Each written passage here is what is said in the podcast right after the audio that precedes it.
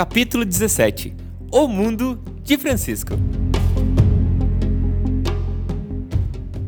A rotina se estendia com o trabalho do Clube das Agricultoras de segunda a sexta. Ao pôr do sol, eu e as minhas amigas voltávamos para casa de bicicleta para cozinhar a nossa janta antes do anoitecer. A curiosidade para saber o que o homem branco estava fazendo levava as crianças a rodear a nossa casa aos finais de tarde, principalmente quando ia para o lado de fora acender o fogo.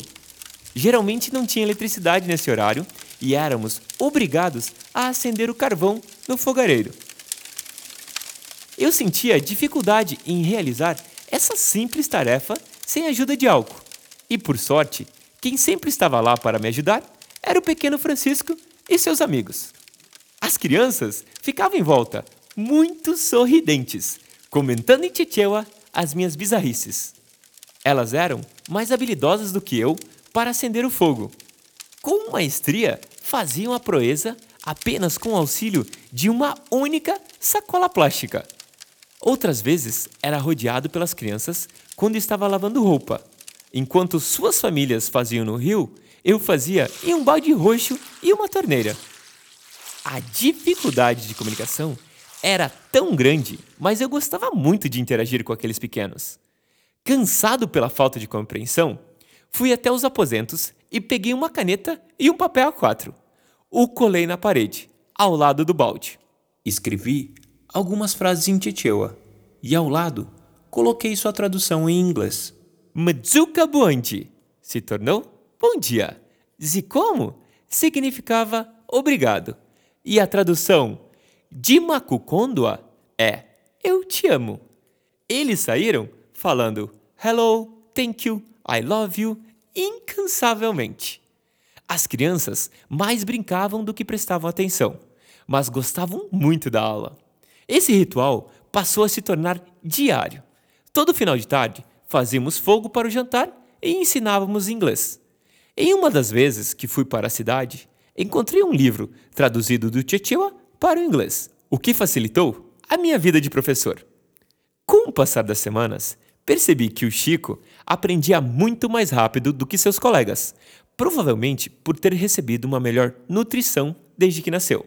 Ele pedia para escrever as frases, mas a sua letra era tão feia que dificultava ainda mais o aprendizado dos demais.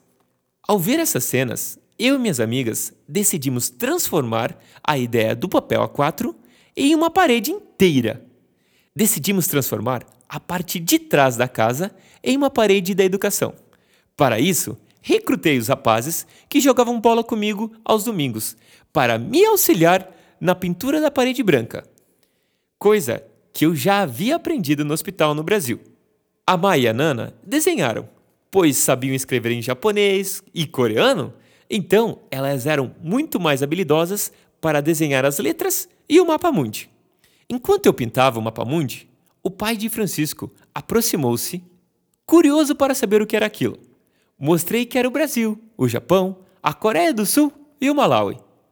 A princípio, ele imaginava que o Malawi era todo o continente africano, pois ele conhecia apenas o mapa da África. Fiquei chocado e, ao mesmo tempo, motivado, pois aquelas crianças poderiam aprender o quanto o mundo era grande. Incrédulo, ele se recusou a acreditar nas minhas explicações. Por fim, ele deu de ombros, acreditava que eu estava enganando e foi para casa. Em três dias, a parede do conhecimento ganhou vida. Finalmente, tínhamos um lugar melhor para dar continuidade às aulas dos pequenos.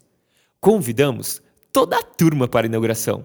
O Chico apareceu com a sua melhor roupa. Vestia um paletó preto, uma camisa e um shorts azul, com um cordão para o lado de fora e estava descalço. Já os seus amigos apareceram com calçados, algo realmente atípico, mostrando a importância do evento. Pedi para o Chico que se posicionasse à frente da parede para tirar a sua foto. Ele convidou seus dois melhores amigos e ainda trouxe um cachorro. Ele negou quando pedi para que arrumasse o cordão da bermuda. Falei, Chico, coloca o cadarço para o lado de dentro. E ele respondeu, Cadarço. Cadarço para fora. Também se recusou a tirar o cachorro da cena. Disse: Cachorro fica. Após tirar a foto, pedi para que todos se sentassem. Eu iria repassar o alfabeto e assim filmar aquele momento. Então, Chico balançou a cabeça e disse: Eu. Perguntei: O que foi agora, Chico? Ele respondeu: Eu serei o professor. E assim, nesse clima, aconteceu a inauguração do mural. Em uma atípica noite, com eletricidade em casa, tive o desafio de preparar pastel para as minhas colegas. Naquela mesma tarde, comprei ovos e farinha na feira para fazer a massa. Já o recheio seria de vegetais picados.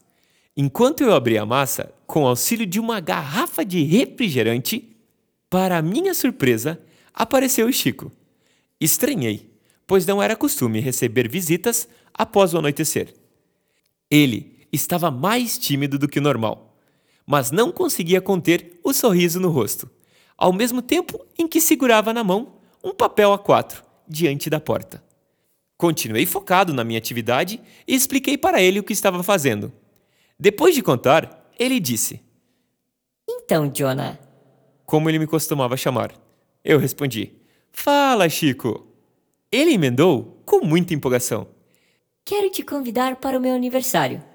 Nesse instante, ele entrou em casa e me estendeu uma folha A4, onde estava escrito Convite para o meu aniversário, incrementado com uma figura desenhada.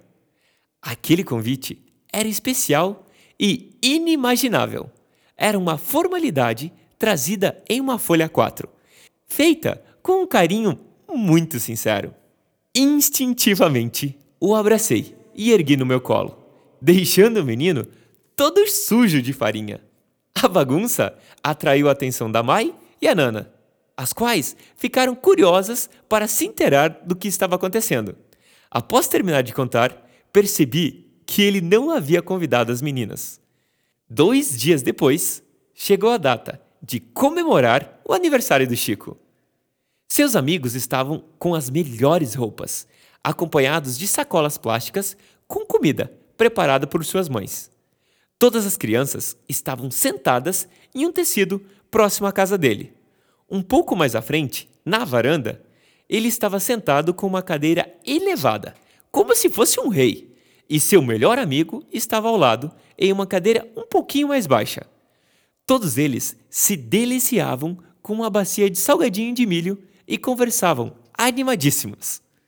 Fiquei admirado, olhando como era incrível aquela cena. Em seguida, um a um se levantou e começou a dançar, numa espécie de demonstração de habilidade. Me aproximei e sentei no tecido como todos os outros. O Chico me viu e acenou, mas continuou sentado em seu trono, pois aquele dia era o dia dele. Fiquei por mais alguns minutos e me retirei, deixando-os à vontade para curtir a festa.